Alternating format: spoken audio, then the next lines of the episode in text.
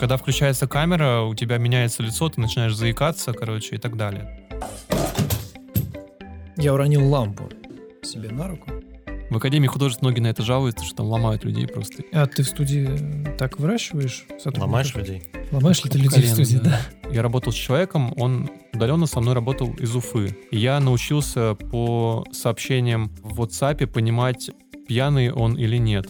Я стал вести канал на Телеграме, и там супер уютная ламповая атмосфера. Правда, на каждый пост мне один человек ставит какашку. Я не знаю, кто этот человек. Это, наверное, тот прораб, который хотел сломать себе руки.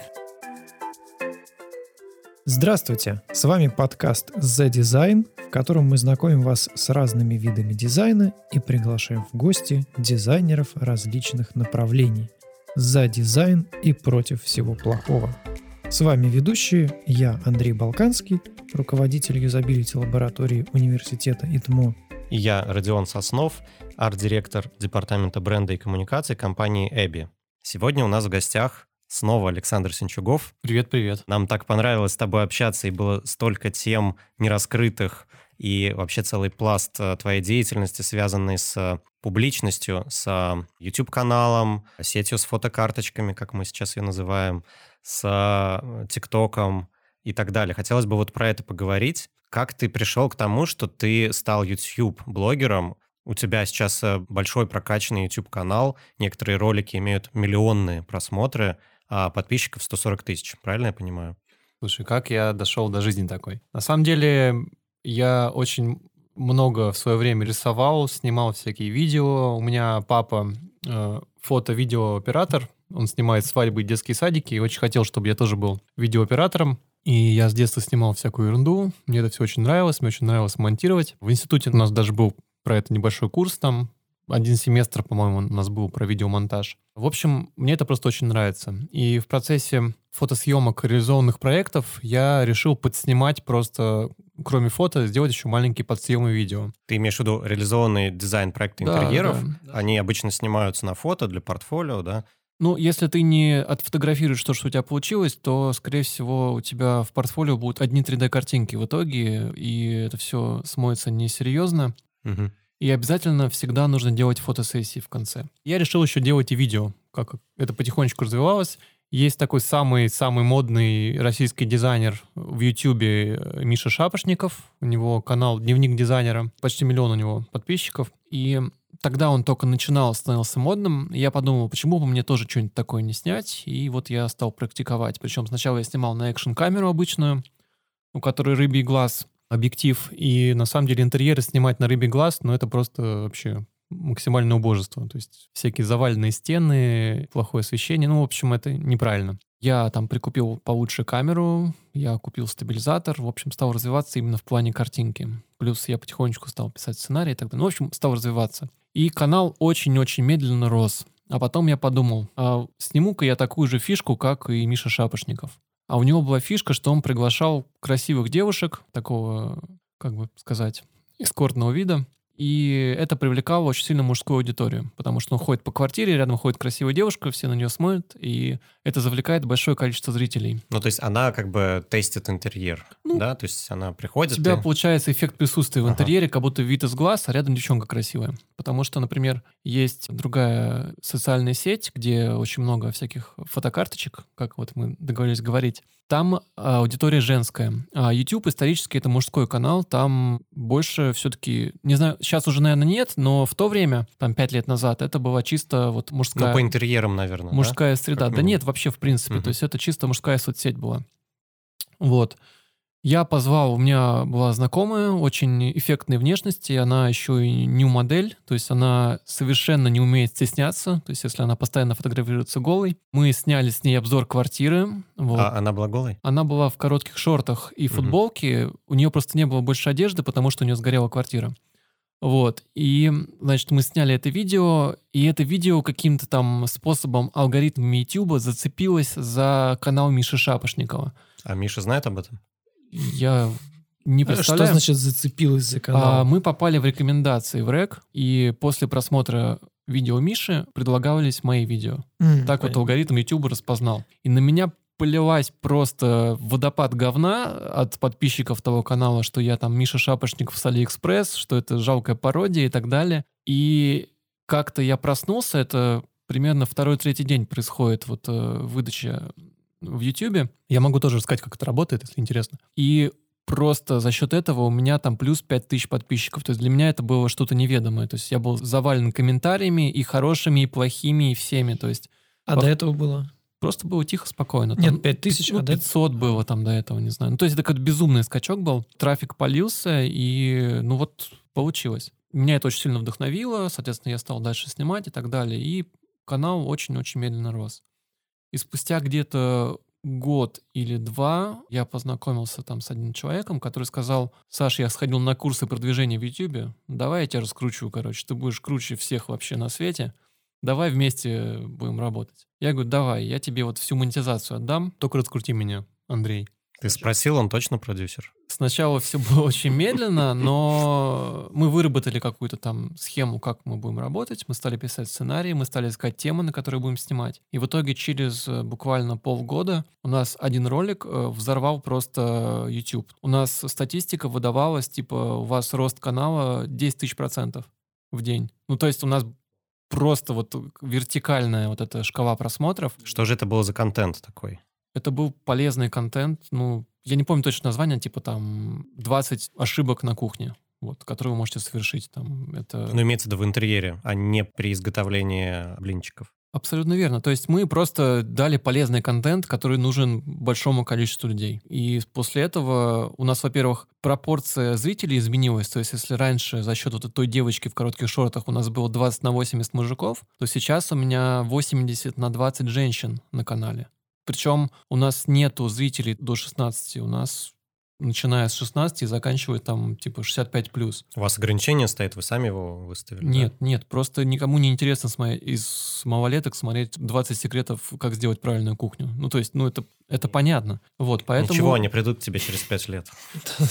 Конечно, они вырастут и придут к нам. Вот, то есть мы сделали контент для большой широкой аудитории, который был реально полезен и который хорошо рассказан. Людям реально была полезная информация, и это сработало. Вот. Твой канал называется «Ваш дизайнер интерьера». Ваш дизайнер интерьера, да, мы сделали такое тоже более-менее название, более-менее понятное и широкое, потому что когда вы называете Синчугов Александр, то человек no-name, никто на него кликать не хочет, никому это не интересно. Интересно смотреть либо какого-то селебрити, либо сразу же переходить к полезному делу, да, то есть никто не хочет слушать там «Здравствуйте, какая сегодня хорошая погода», в прошлых сериях я рассказывал это, нужно сразу же переходить к делу и рассказывать реально полезные вещи. Спасибо. Мы дадим обязательно ссылочку на твой канал, укажем в описании этого подкаста. Мгм.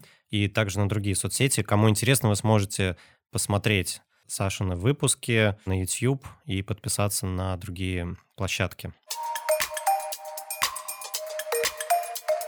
Давай поговорим про другие сети, в которых ты также ведешь активность. Например, ТикТок. Я знаю, что ты снимаешь и ТикТоки тоже про дизайн. Я пытался зайти в ТикТок, но я вообще ничего не понял. Там совершенно другой принцип контента, и этим прямо надо заниматься, делать правильный контент именно для этой соцсети. Например, мне недавно писали из китайского ТикТока, он по-другому называется в Китае. Говорят, вы нам нравитесь как там блогер, мы вам выделим 5 китайцев, они будут вами заниматься, писать для вас сценарий, говорить, что делать, вы будете делать, и таким образом вы станете там инфлюенсером в Китае и так далее. То есть этим надо реально заниматься, в этом нужно разбираться. Ты планируешь этим заняться?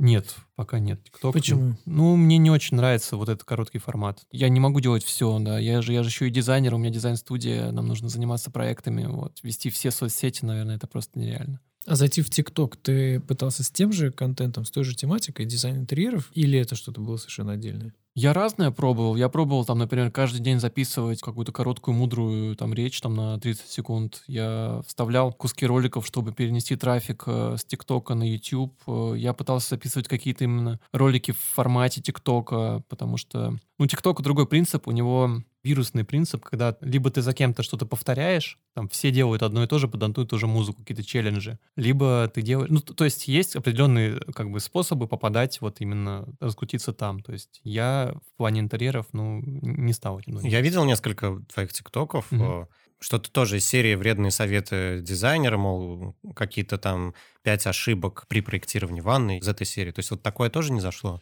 Ну, на самом деле, чтобы что-то получилось, надо что-то делать, да, то есть я не стал просто это делать, углубляться в это, потому что, чтобы просто не порваться, вот. Мы вот сейчас углубились в YouTube, и в YouTube я считаю, что мы преуспели, конечно. Ты рассказал про алгоритмы ТикТока, что они совсем по-другому работают, и принципы там другие. Но все-таки, если говорить про YouTube, где ты являешься состоявшимся, можно сказать, успешным а, видеоблогером про дизайн, то как там работают, за счет чего вот там срабатывает механизм раскрутки? Я могу сказать э, примерно именно как работает алгоритм. То есть ты снимаешь ролик на любую тему, на самом деле. Дальше его показывают определенному количеству людей. Это очень маленькая ниша, ну, грубо говоря, 100 человек из твоих постоянных подписчиков. Если им это заходит, то на следующие там 12 часов этот ролик показывают большей аудитории. Если заходит там, его пускают еще дальше. И так вот по нарастающей. Показывают, ты имеешь в виду в рекомендацию да, попадает, да? Да ну не в рекомендацию, это называется по-другому, это называется главная страница. Рекомендация это другое.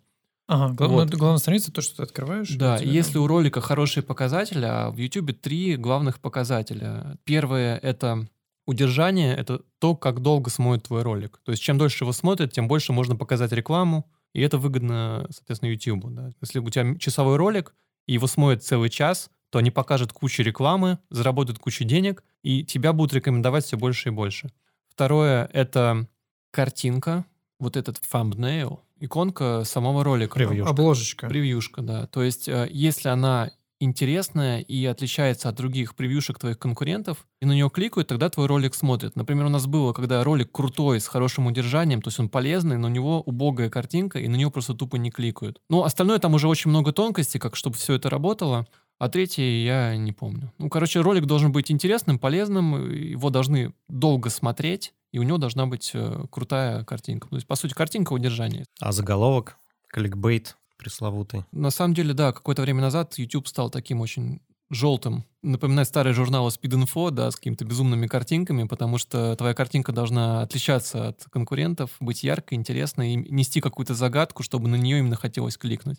Но если на нее кликнут, а там окажется какая-то хрень, то удержание будет минимальным, и тебя, соответственно, ну, загасят, никому не будут ну, показывать. Ну, дизлайки будут. Кстати, YouTube считает, он сейчас не показывает дизлайки, но ставить-то их можно по-прежнему. Они за это как-то понижают в рейтинге. Ну, там. я могу сказать, что никто не знает точно, как работает алгоритм, можно mm-hmm. только догадываться, да, но большинство говорит, что любая реакция — это хорошо, плохая, хорошая, то есть главное, чтобы она была. Поэтому очень важно еще первые два часа общаться с, с твоими подписчиками, отвечать на комментарии, чтобы видно было, что ролик живой, активный, что ты тоже очень активный ты человек. Ты тоже этим занимаешься, да? То есть в комментариях общаешься? Да, обязательно, обязательно. Я отвечаю вообще на все комментарии, пока это возможно, потому что их все больше и больше становится. Плюс я веду еще стену сообщества в YouTube, туда я вот стал всякие мемчики выкладывать, тоже на них очень активно реагируют, всякие опросы и так далее. Это вот YouTube. Дальше, как работала у нас реклама? С YouTube мы перетаскивали трафик на соцсеть с картинками, где, по сути, наше портфолио лежит в нашей студии — и дальше зрители смотрят наше портфолио, оттуда уже начинаются звонки нам уже на рабочий телефон, и дальше уже идет обсуждение именно проекта и так далее. То есть у нас вот эта схема работала просто идеально. Саша, а что ты думаешь э, о курсах дизайнеров интерьера за месяц? Ну, вопрос, конечно, такой провокационный. Понятно, что ничего хорошего в этом термине нет у курса дизайнера интерьер за месяц. Ну, можно ли, да, этому научиться в интернете, прокачаться? Сейчас же огромное количество онлайн-школ, курсов. И офлайн школ тоже много. Здесь, наверное, некорректно будет спрашивать, там, порекомендуй какой-нибудь хороший курс, но, в принципе, что ты об этом думаешь. Или можно, допустим, смотреть твои ролики на YouTube и на Кстати, них научиться. Да.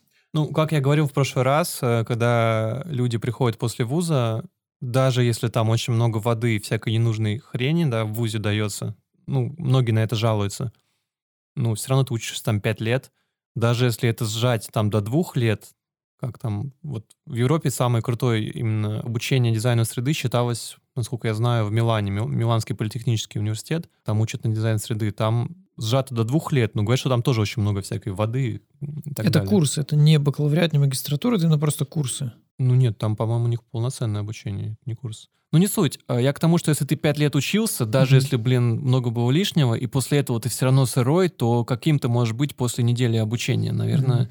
Не знаю, что ты сможешь дать без опыта, без всего. Наверное, ты можешь получить какие-то базовые основы, научиться там рисовать, подавать проект, но все остальное можно делать ну, только на практике. Как идет обучение во всех архитектурных вузах? По сути, ты там попадаешь к какому-то мастеру, архитектору, и он из тебя делает э, маленькую модель себя, да, то есть обучает тебя всему, и ты становишься в будущем им. В Академии художеств многие на это жалуются, что там ломают людей просто и делают из других людей себя. А ты в студии э, так выращиваешь Ломаешь людей? Ломаешь ли ты людей в студии, да. да? Да нет, конечно, мы стараемся поощрять. Мне кажется, что наши дизайнеры в чем-то уже круче нас. Но все равно, варясь вот в одной нашей атмосфере, да, мы все как-то друг к другу тянемся, растем. И мы вот с моим партнером по студии Андреем, мы заметили, что люди прямо вот растут на глазах в студии. То есть до этого просто мы много лет работали на фрилансе удаленно. С этим же человеком? Нет, с удаленными всякими визуализаторами, там, 3D-шниками. Mm. И разница просто, ну, капитальная. То есть... В студии ты имеешь в виду, когда все сидят в офисе? Да, да. Работа офлайн это вот вообще другое, это земля и небо на самом деле. Вот смотри, получается, есть э, три типа работы. Э, совсем работа с фрилансерами, когда люди вообще не трудоустроены у тебя в студии. Работа с трудоустроенными сотрудниками на постоянке, но онлайн, например, там во время пандемии, или он сидит в Владивостоке, а студия в Петербурге. И третий тип работы — это офис. Вот между первыми двумя есть ли какая-то разница? Это первый вопрос, да, что фрилансеры просто удаленные сотрудники, вообще берешь ли ты удаленных сотрудников? И офис, и твои же на зарплате, но удаленные. Есть ли какая-то разница? Когда был локдаун, угу. вот когда там пару лет назад, э, мы просто мучились все, все студии, и работники, и мы, руководители, нам было просто отвратительно, потому что мы попробовали работать в офисе вот эти там первые годы, и после этого мы просто уже... Такая ломка была, когда нам пришлось всем разъехаться, отвезти компы по домам. Это было просто отвратительно на самом деле, потому что, конечно, живая работа, она, она и быстрее, и понятнее, и ребята между собой общаются, друг к другу тянутся, помогают, друг у друга учатся. Это прямо вот это какая-то синергия, синергия, uh-huh. как правильно сказать. Uh-huh. И это прям, прям работает. У меня был опыт, э, я работал с человеком, он удаленно со мной работал из Уфы. И я научился по сообщениям в WhatsApp понимать, пьяный он или нет, потому что он уходил в запои периодически, вот, и я прям мог это понимать. Вот, но мы больше не общаемся, потому что он, к сожалению, запой его победил. Вот, но... Запой победил дизайн. Ну, он, да, периодически просто в это впадал, и я прям уже по интонации его сообщений мог понять. Вот, и, конечно, живое... Текстовых сообщений. Да. То есть живое, живое общение, конечно, решает. Давайте немножко сейчас вернемся к основной теме по поводу промоушена себя как дизайнера. Мы поговорили про YouTube. Также Саша занимается стендапом непрофессионально. Я вот э, был пару раз э, на твоих стендапах, э, там были шутки про дизайн, именно вот про эту всю кухню дизайнерскую. Ты мне как-то сказал, что ты это делаешь вот для развития soft skill ов, для развития навыков выступления перед аудиторией, навыков, в том числе защиты проекта перед заказчиком, участие в каких-то, ну, вот, э, спорах, э, конфликтных ситуациях, может быть. Я просто в прошлом году был на курсах э, ораторского мастерства, потом я был на курсах импровизации, потом я был на курсах стендапа. И это все развивает именно навыки общения, потому что, ну, э, это скорее больше про YouTube, потому что когда включается камера, у тебя меняется лицо, ты начинаешь заикаться, короче, и так далее. То есть тебе очень, ну, конкретно мне было очень сложно говорить, и я знаю, что это проблема у многих, именно проблема включенной камеры. Хотя, казалось бы, ничего не меняется, но ты начинаешь сразу себя странно вести. И, ну, есть разные способы просто, как с этим бороться. Во-первых, очень много сниматься. Во-вторых, многие просто там берут, включают телефон, ходят по улицам и понимают, что, в принципе, не так страшно, и никому ты особо ты и не нужен, никто на тебя не смотрит. То есть у меня был такой травмирующий опыт, я помню, я был на стройке, и рядом какой-то маляр что-то малярил, и у него была музыка орала из телефона, а мне нужно снять рассказ про эту стройку. А мне очень некомфортно говорить, когда кто-то рядом, и я к нему подхожу такой, вы можете музыку выключить? Я думаю, что он выключит и уйдет. Он выключил музыку и стал дальше малярить. Я такой, блин. И я начинаю при нем рассказывать, вот, ну и понимаю, что ему, в принципе, все равно. Вот. И если ты постоянно этим занимаешься, то, в принципе, ну, ты уже начинаешь нормально разговаривать на камеру. В общем, совет для тех, кто начинает развиваться в этом направлении, представьте, что рядом маляр что-то малярит.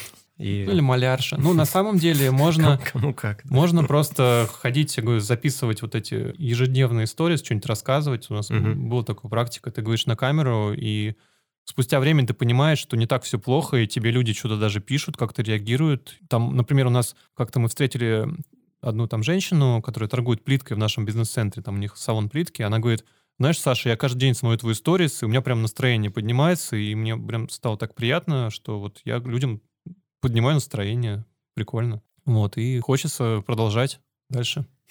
Слушай, здорово, да, звучит э, вдохновляюще. Саш, вопрос снова про взаимодействие с заказчиком. Возвращаясь к прошлому выпуску. Вот э, среди графических дизайнеров известный мем — это «поиграйте со шрифтами еще» со стороны заказчика. Что обычно в среде дизайнеров интерьеров является вот аналогом такого. С чем встречается дизайнер интерьера? Ну, вот возвращаясь к шрифтам, ну, графический дизайнер, ну, он берет и играет со шрифтами. Подбирает еще там четыре варианта и достигается какой-то компромисс. А может быть, в ущерб э, эстетическому чувству дизайнера, а может быть, наоборот, он понимает, что заказчик был прав. В дизайне интерьера такое сложно представить, что там поиграйтесь со светильниками, а там уже проводка проложена и все уже там забетонировано. Ну, обычно это происходит на стадии проекта, и когда еще есть много времени, когда не нужно было вчера сдать проект. Сейчас, кстати, такой проблемы нет, потому что все спешат, и все очень хорошо идет. С коммерческими интерьерами то же самое, когда тебе нужно открыть скорее ресторан, потому что аренда уже пойдет. Там никто с кирпичом играться не будет. То есть как сделали, и хорошо, и спасибо. Ну, надо Ага. просто быстро это сделать, Мгм. качественно, сроки горят. Вот. А если у тебя через год только ты получаешь ключи от квартиры, то, конечно, можно играть там цветом штор до бесконечности. Мгм. Вот, поэтому, конечно, надо прописывать сроки. И очень сильно влияет, конечно, авторитет э, дизайнера и его способ убеждения. Ну вот да, у нас именно поэтому здесь этот вопрос, мы его включили в этот блок, поскольку отсюда вытекает, видимо, вся та работа над софт-скиллами, над публичностью, э, над умением э, питчинги проводить, защиты проектов, да. То есть именно чтобы быть компетентным, уметь э, свою позицию донести, аргументировать, отстоять, да? Мне кажется, что это касается больше заказчиков, которые пришли по рекомендации по сарафанному радио. Это на самом деле не очень хороший канал, хотя он самый надежный такой, да, проверенный. Но люди, которые приходят по сарафану, они обычно говорят, мне там Петя тебя посоветовал, вот, но я хочу не как у Пети, я хочу вообще все по-другому, там, я хочу дворец Аладдина себе, и, короче, сделай мне классно. И ты начинаешь это делать, ему не нравится, вы начинаете ругаться, там, переделывать и так далее. Самые качественные заказчики приходят на твое портфолио. Если им нравятся твои работы, именно твои, поэтому не надо в портфолио все что угодно запихивать. Запихивайте то, что нравится вам. Если заказчики пришли по вашему портфолио и хотят что-то в вашем стиле, в вашем видении красоты, то у вас все будет хорошо и без каких-то питчингов там и так далее. Конечно, нужно уметь э, объяснить, почему ты это делаешь, но если у тебя есть опыт, скорее всего, ты знаешь, почему ты так делаешь, и дизайнер опытный ничего не делает просто так, да, то есть все имеет какой-то смысл и какую-то логику, вот, поэтому я думаю, что тут это даже не обязательно. Конечно, когда я показывал первый проект, я просто тупо молчал, потому что я интроверт и стесняюсь. Говорю, вот смотрите, как красиво, и молчу. И они начинают говорить. А сейчас, когда я что-то показываю, я говорю просто без остановки, потому что мне есть что сказать, и заказчикам меньше что-то даже какое-то слово вставить. Как в той песне «Смотри, какая красота, ей невозможно наглядеться». Эта цитата станет девизом нашего сегодняшнего выпуска. Это должен быть девиз любого дизайнера, мне кажется, который верит В себя. в себя. В себя, в свой талант, да, и в свои и логические способности, и софт-скиллы и так далее. Со слов Саши я понял, что все-таки нам, вот, графическим дизайнерам, а, Не, несколько- не светит. Нет.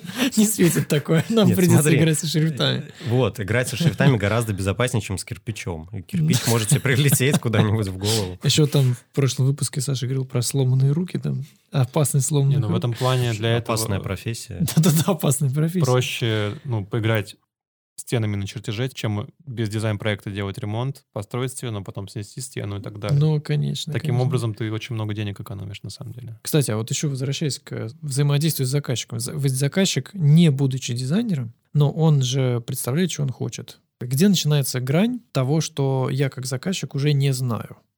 Потому что как заказчик, мне кажется, что я все знаю. Я, я знаю, что такое мебель. Я видел шкафы в своей жизни много раз, и вообще у меня там есть квартира, я вот хочу, вот хочу так. А дизайнер приносит, например, немножко не так, и начинает мне что-то обосновывать. Вот как называется та точка, я сейчас, может быть, плохо подбираю какие-то термины, вот как, как можно назвать ту точку, где знание заказчика о самом себе оно заканчивается, и он обращается к специалисту. На самом деле у всех по-разному, все люди очень разные, но большинство хочет у себя видеть то, что он где-то уже видел. Если он тебе полностью не доверяет, то они все равно покажут что-то, что они где-то видели. И очень часто ну, у многих создается впечатление, что это у всех вообще один и тот же интерьер, потому что все делают что-то примерно одинаковое, а заказчики хотят опять то же самое, и угу. приходится вносить что-то свое и объяснять, и показывать и так далее. Но я, будучи дизайнером, у меня опыт там 15 лет, у Андрея опыт там 20 лет. Приходя на стройку, я все равно каждый день что-то новое узнаю, серьезно.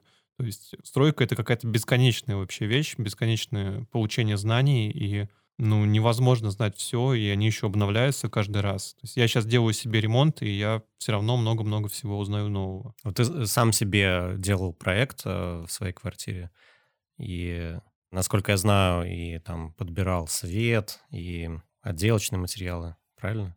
Конечно, конечно. Ну, в смысле, я сделал дизайн-проект для себя, это там уже... Я третий уже ремонт себе делаю, и, конечно, все начинается с дизайн-проекта. Ну, хотя бы с той же самой планировки. То есть мне, как дизайнеру, наверное, даже эскизы не очень нужны, хотя все равно, я постоянно об этом говорю, должна быть какая-то точка опоры. Если у вас нет точки опоры, это может быть любой там мудборд какой-то, какой-то какие-то референсы, там все что угодно, палитра цветовая даже, все подойдет.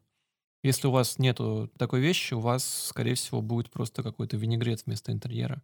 Потому что вы просто будете ходить и брать все, что вам понравится в моменте. А когда все это вместе соберется на вашей квартире, то у вас будет, скорее всего, какая-то хрень.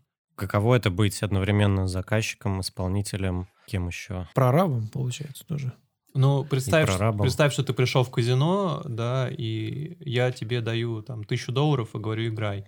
Или ты достаешь свою тысячу долларов и начинаешь на нее играть. Вот примерно то же самое.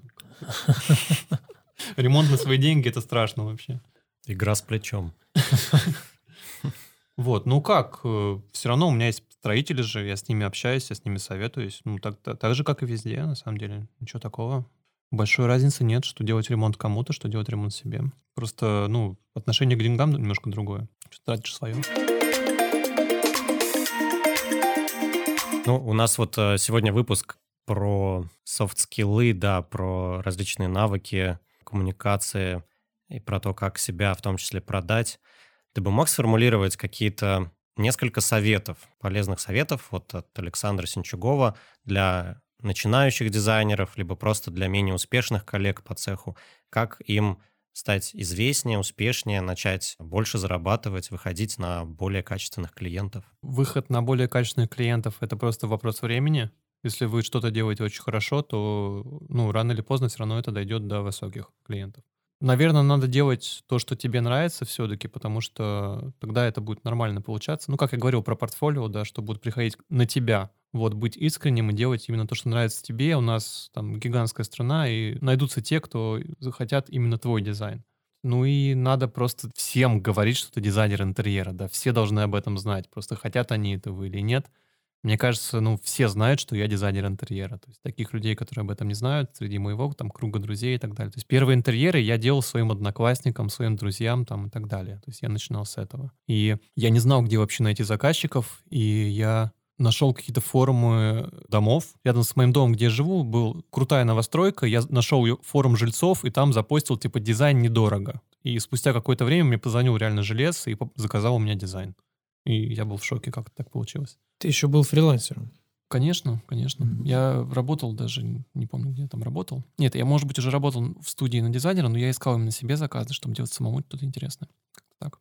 То есть, в общем, первое правило клуба дизайнеров интерьеров — расскажи всем, что а, ты дизайнер о клубе да. дизайнеров интерьеров. Ну, конечно, если люди не знают, как они у тебя закажут проект. Если у тебя нет ни, ни портфолио, ни, ни, ну, как бы никто не знает, что ты чем то занимаешься. Сейчас очень много способов донести до людей, что ты дизайнер. Саша, вот такой вопрос про традиционные соцсети, так их назовем, которые были у нас в топе последние там 5-7 лет, тот же YouTube, по разным причинам, экономическим, санкционным, а, возможно, какие-то из них перестанут работать, что-то уже под запретом. Планируешь ли ты осваивать а, альтернативные соцсети, Яндекс.Дзен, Викей реанимировать? телеграм-каналы прокачивать, вот что-то в этом направлении? Ну, мы этим уже давно начали заниматься. Единственное, что YouTube самая грамотная, самая продуманная система монетизации и, в принципе, органической рекламы вашего контента. То есть мне никто не верит, что мы не платим за рекламу, что 140 тысяч подписчиков у нас появилось только потому, что у нас хорошие ролики. Все говорят, что вы, наверное, покупали рекламу, так не бывает. В YouTube так бывает. Если ты делаешь крутой контент, то он сам расходится, и ты за это еще деньги получаешь. То есть это удивительно. Мы же все равно платим за съемки, за монтаж, но все эти деньги окупала монетизация. Получается, что мы как бы еще и деньги на этом, получается, зарабатывали. Ну хорошо, да. На момент записи этого подкаста YouTube работает. Если он перестанет работать, будет забан, запрещен. В нем уже не работает монетизация, поэтому мы уже, получается, за свои деньги теперь снимаем, но как рекламная площадка он может работать. Также есть э, Яндекс.Дзен, то есть раньше я просто туда копировал ссылки на ролики в YouTube, чтобы оттуда шел дополнительный трафик. Сейчас я уже заливаю туда именно ролики. Причем они активно идут, то есть там у нас сейчас 12 тысяч подписчиков, 25 тысяч аудитория, там тоже сотни тысяч просмотров, то есть там также трафик идет, там немножко другая аудитория, но все равно все это смотрят. Я стал вести канал на Телеграме и потихонечку тоже туда перетягиваю трафик. Там у нас, по-моему, сейчас полторы тысячи подписчиков, что-то такое. Вот, то есть люди туда перешли, и там супер уютная ламповая атмосфера, там такие вот самые-самые преданные подписчики, мы с ними общаемся, то есть там прямо вообще как дома в пижамке, в тапочках, там очень, очень комфортно, очень классно. Правда, на каждый пост мне один человек ставит какашку, я не знаю, кто этот человек, вот, но такой человек есть. Вот, э, потом э, VK это так вообще... ты отключи какашку, там же можно выбрать смайлики, которые можно ставить. Это, наверное, тот прораб, который хотел сломать себе руки.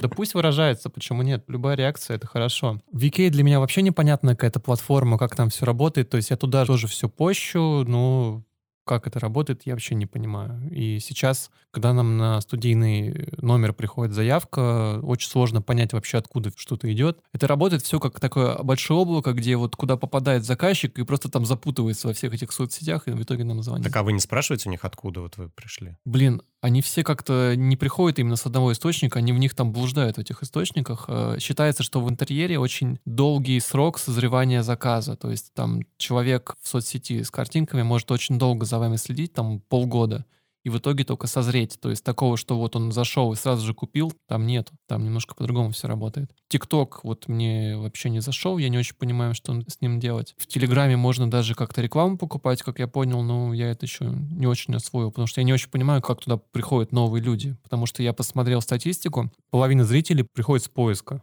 Как это работает, я пока еще вот не очень разобрался в телеге. ВКонтакте очень мало, мало смотрят, мало заходят. Там, видимо, нужно только если проплачивать. То есть я пока не очень понял, как это все работает. Окей, спасибо. И, наверное, еще один заключительный вопрос. Да, Саш, как войти в профессию? Предположим, человеку 30 лет. Он в прошлом графический дизайнер или вообще не дизайнер. Но вот ему не 16, он не поступает на дизайн интерьера. Например, он ну, таксист, программист, э, кто угодно. Вот он решил стать дизайнером интерьера. Он уже не молод, но ему еще не 80. Возраст активного поступления То есть в 80, а если ему 81, он хочет стать графическим, кстати, ой, да, интерьерным да, дизайнером? Что, что делать? Да, тоже интересно вопрос. То есть как войти в эту профессию, если тебе не 16 лет, когда ты можешь просто поступить в ВУЗ? На самом деле, все, кто приходят на какие-нибудь семинары там, с опытными дизайнерами, там, на какие-то лекции, у всех молодых дизайнеров только один вопрос. А где вы берете заказы? Да? То есть им вообще ничего не важно, там, ни про профессию, ни про что. Им нужно найти первого заказчика. А дальше уже мы сами как-то разберемся. Вот скажите нам, где заказчик, где-то волшебные пилюли, чтобы получать заказчиков. Я считаю, что возраст вообще не важен. То есть если у тебя есть заказы, то ну, ты будешь работать дизайнером интерьера. Например, я выиграл как-то конкурс там дизайна интерьера один, и главным призом была поездка в Париж. Два раза в год проходит выставка, посвященная дизайну интерьера Мизон Обже. Я с друзьями туда поехал, и как-то друг э, нашел в одной из соцсетей девушку, фотомодель, и она как-то решила, что она дизайнер интерьера. Вот просто так, я дизайнер интерьера. И через неделю после этого, как я понял, как она решила, она уже вела лекции для дизайнеров о том, как быть успешным дизайнером и так далее. То есть стоит только захотеть. И, соответственно, стала делать проекты для всей этой тусовки гламурных москвичей, да, в которую она была вхожа. Поэтому вопрос, наверное, в том, как ты себя продаешь и в том, где ты сможешь найти заказы. То есть у меня есть знакомая девушка, и, по-моему, там ближе к 40, может, даже больше. Она до этого была, по-моему, бухгалтером вообще. Она говорит, я, я дизайнер. Вот, и она сейчас делает э, проекты, там не какой-то бизнес-люкс, там она делает проекты обычного уровня, для заказчиков, и все, у нее все прекрасно получается. Мы как-то с ней на какой-то дизайнерской тусовке случайно встретились, вот она рассказала, просто я решил стать дизайнером, изучила приложение, то есть я умею подавать э, свои идеи в каком-то графическом виде и, соответственно, делает, делает проекты. Почему нет? То есть вопрос в этом. Ну, то есть в прошлый раз мы говорили, что вот инфо-цыгане, они, значит, вводят в заблуждение, что за две недели вас научат быть дизайнером интерьеров. Все-таки получается, что, может быть, не за две недели, но за несколько месяцев усердной работы можно. Так нет, можно вот хоть сейчас сказать, я вот вижу здесь красный потолок, вот я такой классный дизайнер, давайте мне, заказывайте у меня проекты. И наверняка найдутся заказчики на это. То есть вопрос просто качества проекта, качества твоей работы и кто это будет покупать. Да? То есть можно, в принципе, и воздух продавать там за большие деньги, если, если захочешь. Поэтому, ну, тут вопрос желания и опыта. Если ты проработаешь там какое-то количество лет, сделаешь там 100 проектов, то, скорее всего, ты станешь дизайнером хорошего уровня там в своей нише и так далее. Я помню, меня очень вдохновила история про какого-то японского архитектора, я не помню точно какого именно, супер архитектор, там, там типа топ-100 архитекторов мира. Как он получил образование? Он закончил школу, потом 10 лет ходил по Японии, вдохновлялся, смотрел на все, и потом открыл свою архитектурную студию. Ну вот человек просто вот набирался опыта своими глазами. Очень японская история такая, да? Ну, да, для них это как-то хорошо звучит, органично. Вот, то есть, наверное, все дело в видении, в опыте. Курсы же учат не дизайну, не видению в большинстве своем. Они учат именно прикладным каким-то программам. А именно если ты получаешь высшее художественное образование, оканчиваешь художественную школу, заканчиваешь вуз, чаще всего в дизайнерских вузах еще требования к рисунку, к всему остальному, да, к видению, это формирует у тебя именно какое-то чувство прекрасного. Оно может быть сформировано как с помощью рисования, также оно может сформировано большой насмотренностью. И в этом плане, конечно, вот походы по магазинам, поездки по выставкам или просто путешествия очень сильно тебя, ну, как бы растят как дизайнер, если ты много всего видел и прогулки по Японии. Ну что ж, а, на этой позитивной ноте мы сегодня заканчиваем. Саша, спасибо большое, было спасибо, очень Саша. интересно. Надеюсь, что мы еще встретимся и поговорим на какие-то новые темы, возможно, через несколько месяцев. С вами был подкаст «За дизайн» и против всего плохого. И его ведущие я, Родион Соснов, арт-директор Департамента бренда и коммуникации компании ABBYY. И я, Андрей Балканский, руководитель юзабилити лаборатории в университете ИТМО. В гостях у нас был Александр Сенчугов, дизайнер интерьера, основатель студии дизайна и ведущий канала «Ваш дизайнер интерьера». Как мы уже обещали, все ссылки дадим обязательно, кому нужно. Подписывайтесь. Ну что ж, всем пока. Да. Пока-пока. Пока. thank you